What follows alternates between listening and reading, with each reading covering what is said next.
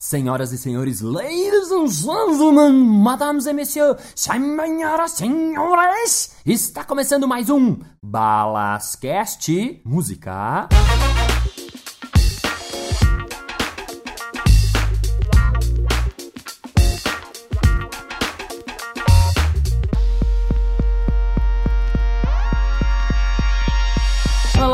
Um prazer estar aqui novamente. Estou muito feliz porque eu estou gravando meu segundo Balascast. O primeiro é muita felicidade, o segundo é mais ainda porque se não for o segundo, não adianta nada. Que você só grava um, não quer dizer, ah, eu tenho um podcast. Não, um é só um, dois já é podcast. Então é realidade isso aqui e graças a você que está ouvindo aí do outro lado. Como eu falei no primeiro, aqui você vai ter entrevistas muito legais com pessoas legais que vão improvisar. Eu vou chamar improvisadores, amigos também, a gente vai fazer só de improviso. E vou contar também as minhas histórias, é com isso que eu resolvi começar. Então, mais um capítulo of the story of my life now for you.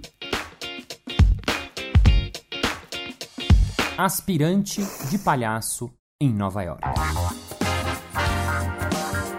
Como eu falei no primeiro episódio, se você não ouviu, vai lá e ouve, porque você não tem graça ouvir a história da metade. Eu larguei minha papelaria para tentar ser palhaço profissional.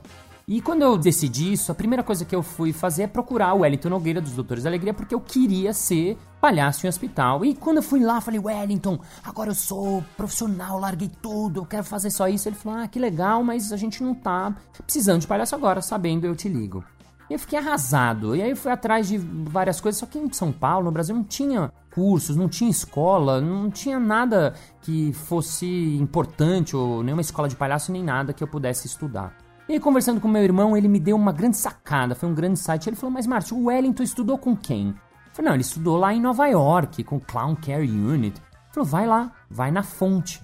Eu falei, uau, boa ideia. Voltei ao Wellington Nogueira, pedi o contato deles e ele me deu o fax deles. É, senhoras e senhores, existia um aparelho chamado fax, onde você passava uma folhinha de um lado e ela chegava do outro lado. Era uma invenção incrível na época. Então, eu escrevi um fax contando a minha história, abri meu coração, expliquei para eles tudo isso e Alguns dias depois veio a resposta. Oh, a gente recebeu sua resposta e tal. Nesse fax que eu escrevi para eles, eu tinha colocado o seguinte: Olha, eu estarei a partir de agosto em Nova York, então gostaria muito de trabalhar com vocês e tal, tal, tal, tal, tal, tal. Por quê? Porque eu falei, bom, se eles me aceitarem, aí eu vou. Aí ele me manda a resposta: que legal que você tomou essa decisão, nem era ele que mandou, era a secretária. Quando estiver aqui em Nova York, entre em contato com a gente.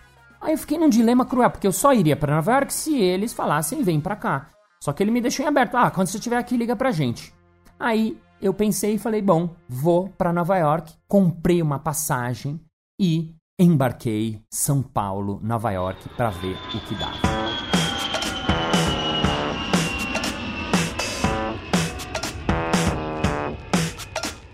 Chegando em Nova York, eu liguei para eles e a secretária me agendou uma reunião para dali a três semanas. Eu ia ficar lá durante três semanas, então comecei a buscar alguns cursos, algumas coisas que eu podia fazer e algumas coisas também para me sustentar lá nesse períodozinho que eu talvez fosse ficar. Depois de uma semana eu achei uma padaria chamada Burke and Burke que estava precisando de pessoas para vender sanduíches nos prédios em Nova York durante o horário do almoço.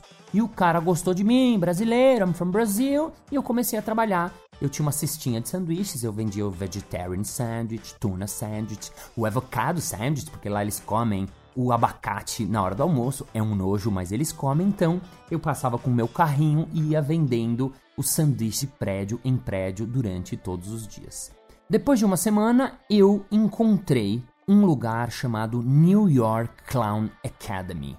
Quando eu achei esse lugar, eu falei: pronto, é isso que eu estou procurando uma universidade de palhaços, uma escola só de palhaços. Achei o que eu estou procurando. Imediatamente liguei para eles, me atendeu um cara muito simpático, o Sr. Herbie Rothman, e me disse: Ah, yes, we have this course, it's four years course.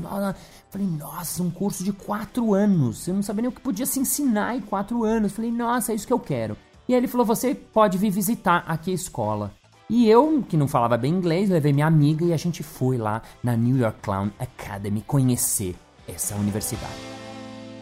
Chegando lá, a gente subiu num prédio em Nova York. O prédio já era um prédio meio velho, assim, que comecei a achar um pouco estranho. E a gente subiu e tinha várias salas, várias salas, várias salas, e uma salinha assim, tinha uma plaquinha escrito New York Clown Academy. Tocamos a campainha, abriu a porta, um senhorzinho gordo, um bigode assim, com uma cara estranha assim, abre a porta pra gente e fala: Hi, I'm Herbie Rothman. Welcome to New York Clown Academy.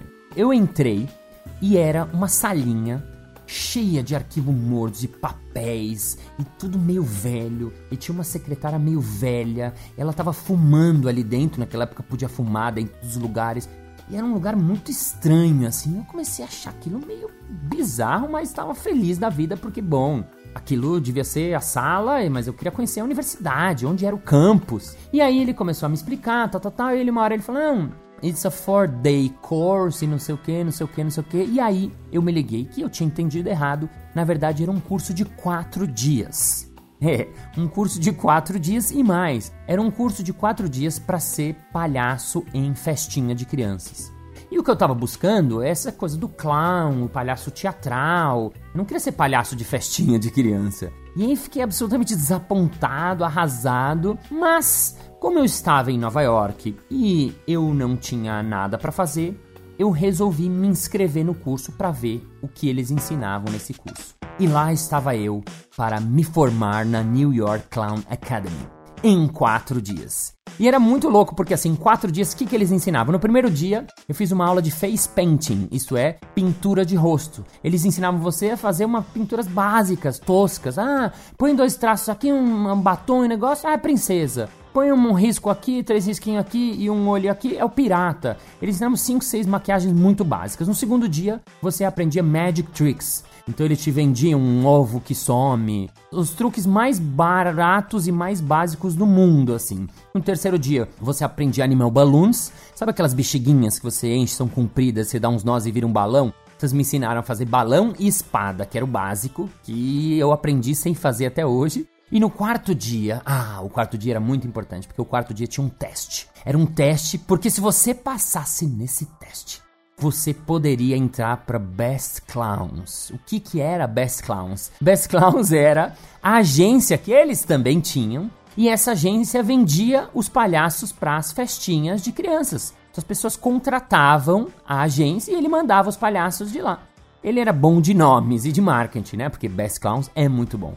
E eu tava lá, eu falei, bom, vou fazer o teste também, porque, bom, é melhor fazer festinha de criança do que trabalhar de garçom ou de trabalhar distribuindo panfletos, né? E aí eu fiz o teste.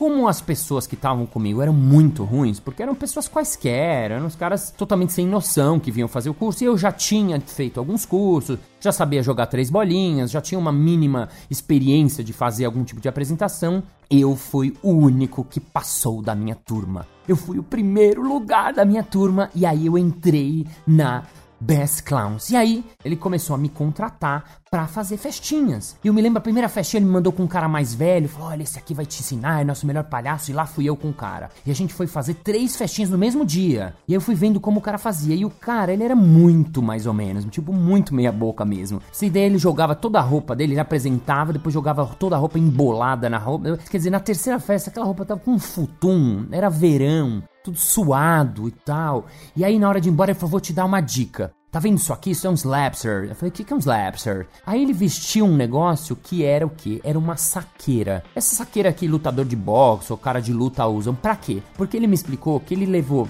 tanto soco no saco dos moleques nas peças que ele fazia então ele descobriu essa manha. Ele falou: ah, você pode usar essa saqueira assim quando eles te acertarem no saco, não vai doer tanto. Quer dizer, vocês viram o nível do negócio, era tão ruim, tão ruim, que ele já levou muitos socos no saco. Então, em vez de ser bom, ele usava uma saqueira. Grande dica, thank you, Mark Twistman, meu primeiro mestre, fucking mestre da vida. E assim fiquei eu trabalhando em Nova York.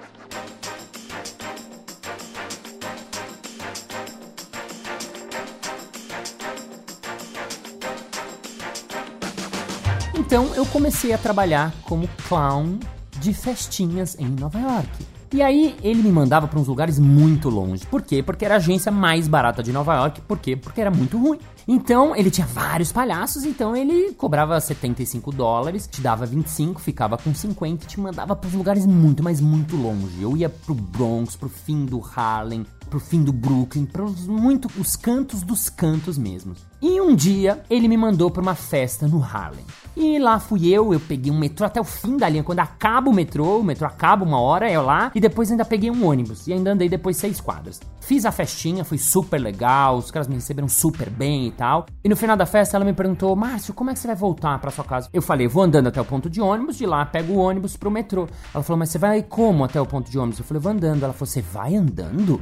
Ela falou: como é que você veio pra cá? Eu falei: vim andando. Ela falou: você veio andando? You are crazy. No, you can't. You are white. Você é branco, você não pode andar aqui. Eu, como assim não pode andar aqui? Aí ela chamou o marido dela e falou: He's, he went coming alone. O cara, uau, você veio andando sozinho? É. Eu comecei a ficar com medo só de ouvir eles me falando. Ela falou: Não, não, você não pode. Eu falei: Não. Ela falou: Você tem que pegar um táxi. Eu falei: Não, não tenho dinheiro pro táxi. Ela falou: Não, você não pode ir andando sozinho. Aí eu fiquei desesperado. Ela falou: One minute, one minute. Jaquan. Era o filho dela, mais velho. Porque o moleque que eu fiz a festa tinha 5, ela chamou o filho mais velho, que tinha 12 anos. E ela falou pra ele: Você vai levar ele até a bus station.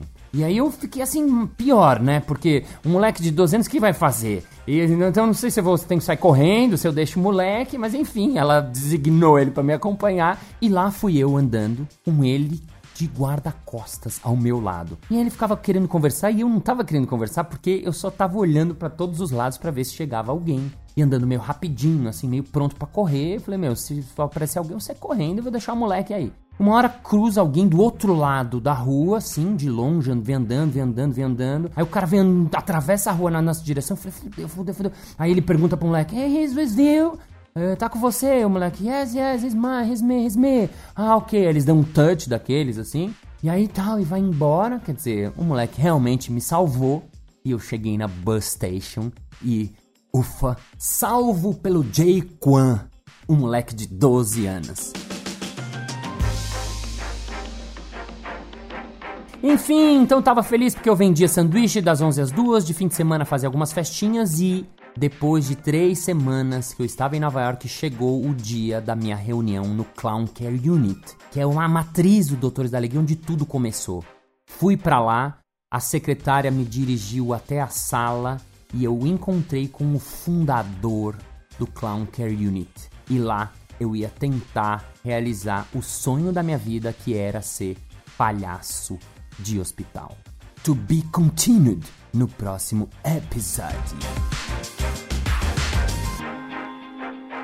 Muito bem, muito bem, muito bom! Chegamos ao final do segundo episódio. Ah! Mas toda segunda-feira tem episódio novo. E... e você pode comentar o que você achou, manda pra mim, eu realmente tô curioso e me importa muito saber o que você acha, afinal esse podcast é nosso. Suas sugestões, quem que você quer que eu chame aqui, quem que você quer que eu entreviste, tanto de improvisador como de gente comum e gente bacana. Então você pode comentar isso na minha página do Facebook Márcio Balas com dois L's, ou você pode entrar no grupo Balascast, que é um grupo fechado, mas eu aceito você porque eu amo você. Então, se você gostou, pode assinar o meu podcast, tem aquela aba assinar e você vai receber toda semana. Se você tem Apple, iPhone, saiba que o aplicativo podcast já tá lá, é. Tô falando como se eu já soubesse, mas eu descobri recentemente, já tem, você já tem o um aplicativo podcast, então é só clicar lá. Se você tem Android, não tenho ideia porque eu não tenho Android, mas deve ser bem simples. Balascast assina lá também. Vamos ao momento Merchan.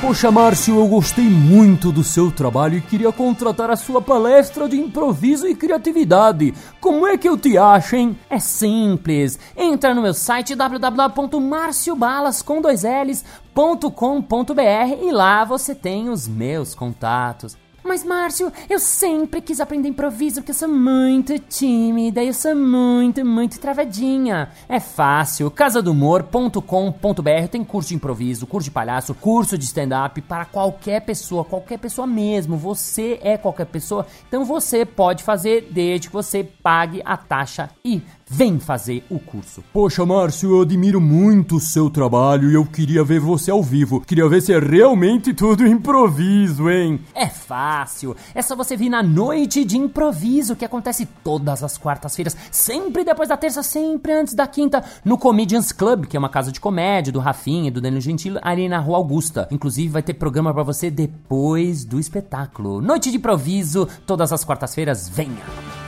É isso aí, muito obrigado pela sua presença, pelo seu ouvido, pelo seu martelo, que é aquele órgão que fica ali dentro do ouvido. Thank you very much, merci beaucoup, graças. Arigato yashami yakarashambarabaraja. And I see you next Friday in the next part in the next episodes. Bye bye. Quando eu escrevi e quando eu escrevi o fax a ele, eu e quando eu escrevi o fax a eles, eu havia e quando eu havia. Ai, fucking fax. Quando eu criei o fax, É, quando eu criei o fax em 1900 do meu tempo. é começar começando mesmo? Tá, começar começando é péssimo, né? Pareceu, a não ser que for pro pro- proposital. Não, não. Vamos começar terminando. Muito obrigado pela. Esse moleque socando, ele, su... ele tentando esquivar. Saqueiro. Isso Com medo de você falar que Ah. ele tinha dito que quando você precisasse usar, ele te emprestava. Ele te empresta. boa, boa. Ô, Márcio, eu queria muito saber desse seu trabalho, viu? Pelo amor de Deus, que trabalho bonito que você tem, hein? Eu queria te contratar porque eu tô morrendo. Márcio, eu tenho sete anos, eu assisto você direto lá no Bluetooth. Tá aí? Tem essa história. É, eu, eu pensei em contar isso que a mamãe chegou pra falar. Ai, minha filha assiste você direto no Bluetooth. Eu acho que ela quis dizer YouTube. É.